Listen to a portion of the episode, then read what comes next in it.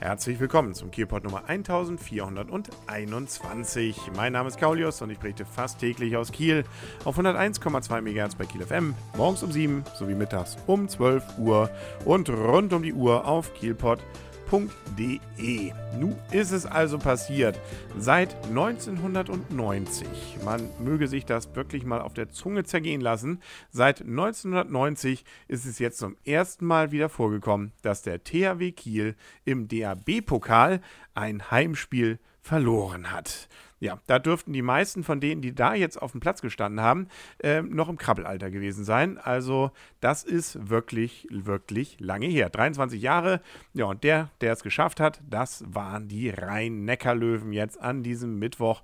Und damit, da es ja Pokal ist äh, und der seine eigenen Gesetze hat, nämlich die, wer verliert, ist raus, äh, so ist es hier eben auch. Der THW ist eben im Achtelfinale gescheitert. Und Viertelfinale ohne THW Kiel vom DHB-Pokal hat es auch lange nicht mehr gegeben, nämlich im Prinzip seit äh, zwei 1000 nämlich.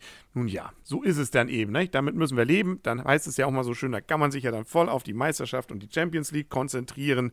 Dürfte aber auch nur ein schwacher Trost sein. Triple gibt es also nichts.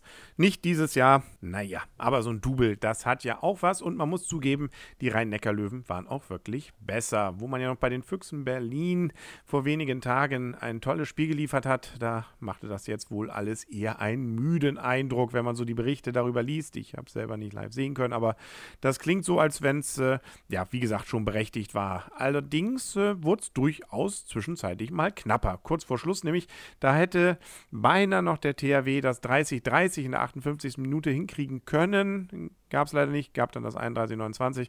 Ja, und damit war es dann wohl vorbei. Endstand war dann 30 zu 32, beziehungsweise eben die Rhein-Neckar-Löwen haben 32 zu 30 in Kiel gewonnen. Zur Halbzeit gab es auch einen Zwei-Tore-Vorsprung, nämlich 14 zu 16, auch für die Rhein-Neckar-Löwen. Da war also auch schon, dass es sich abzeichnete.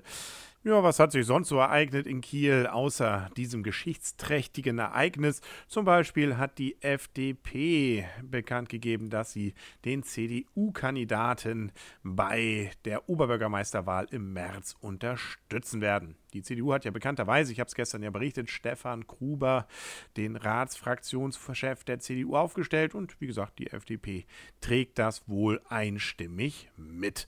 Von der SPD, den Grünen und dem SSW war ja schon vor einigen Wochen der Umweltstaatssekretär Ulf Kämpfer aufgestellt von der SPD. Naja, schauen wir mal, ob denn da noch bis Februar irgendwie der ein oder andere zumindest Freie noch dazukommt. Ob jetzt Möbelkraft noch in Kiel dazukommt, das ist jetzt doch wieder mit einem etwas größeren Fragezeichen versehen.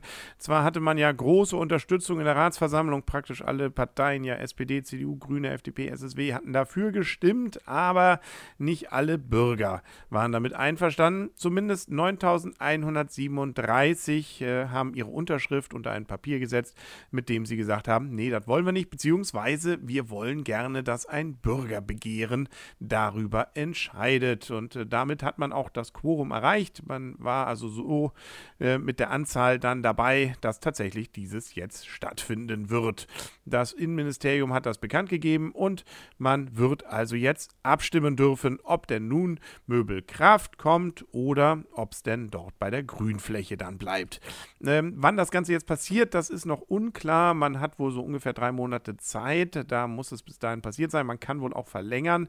Deswegen, man hat durchaus Überlegungen, dass, äh, um da jetzt auch wahrscheinlich Geld zu sparen, äh, das entweder mit der Oberbürgermeisterwahl am 23. März dann zusammen zu machen oder erst im Mai, wenn die Europawahl ist. Äh, beides bedeutet natürlich weiterhin eine etwas größere Verzögerung. Selbst wenn also dann dieses Bürgerbegehren nicht durchkommen sollte, hieße das ja trotzdem, dass man äh, ja erst wieder richtig planen könnte, wenn das denn dann abgeschlossen ist.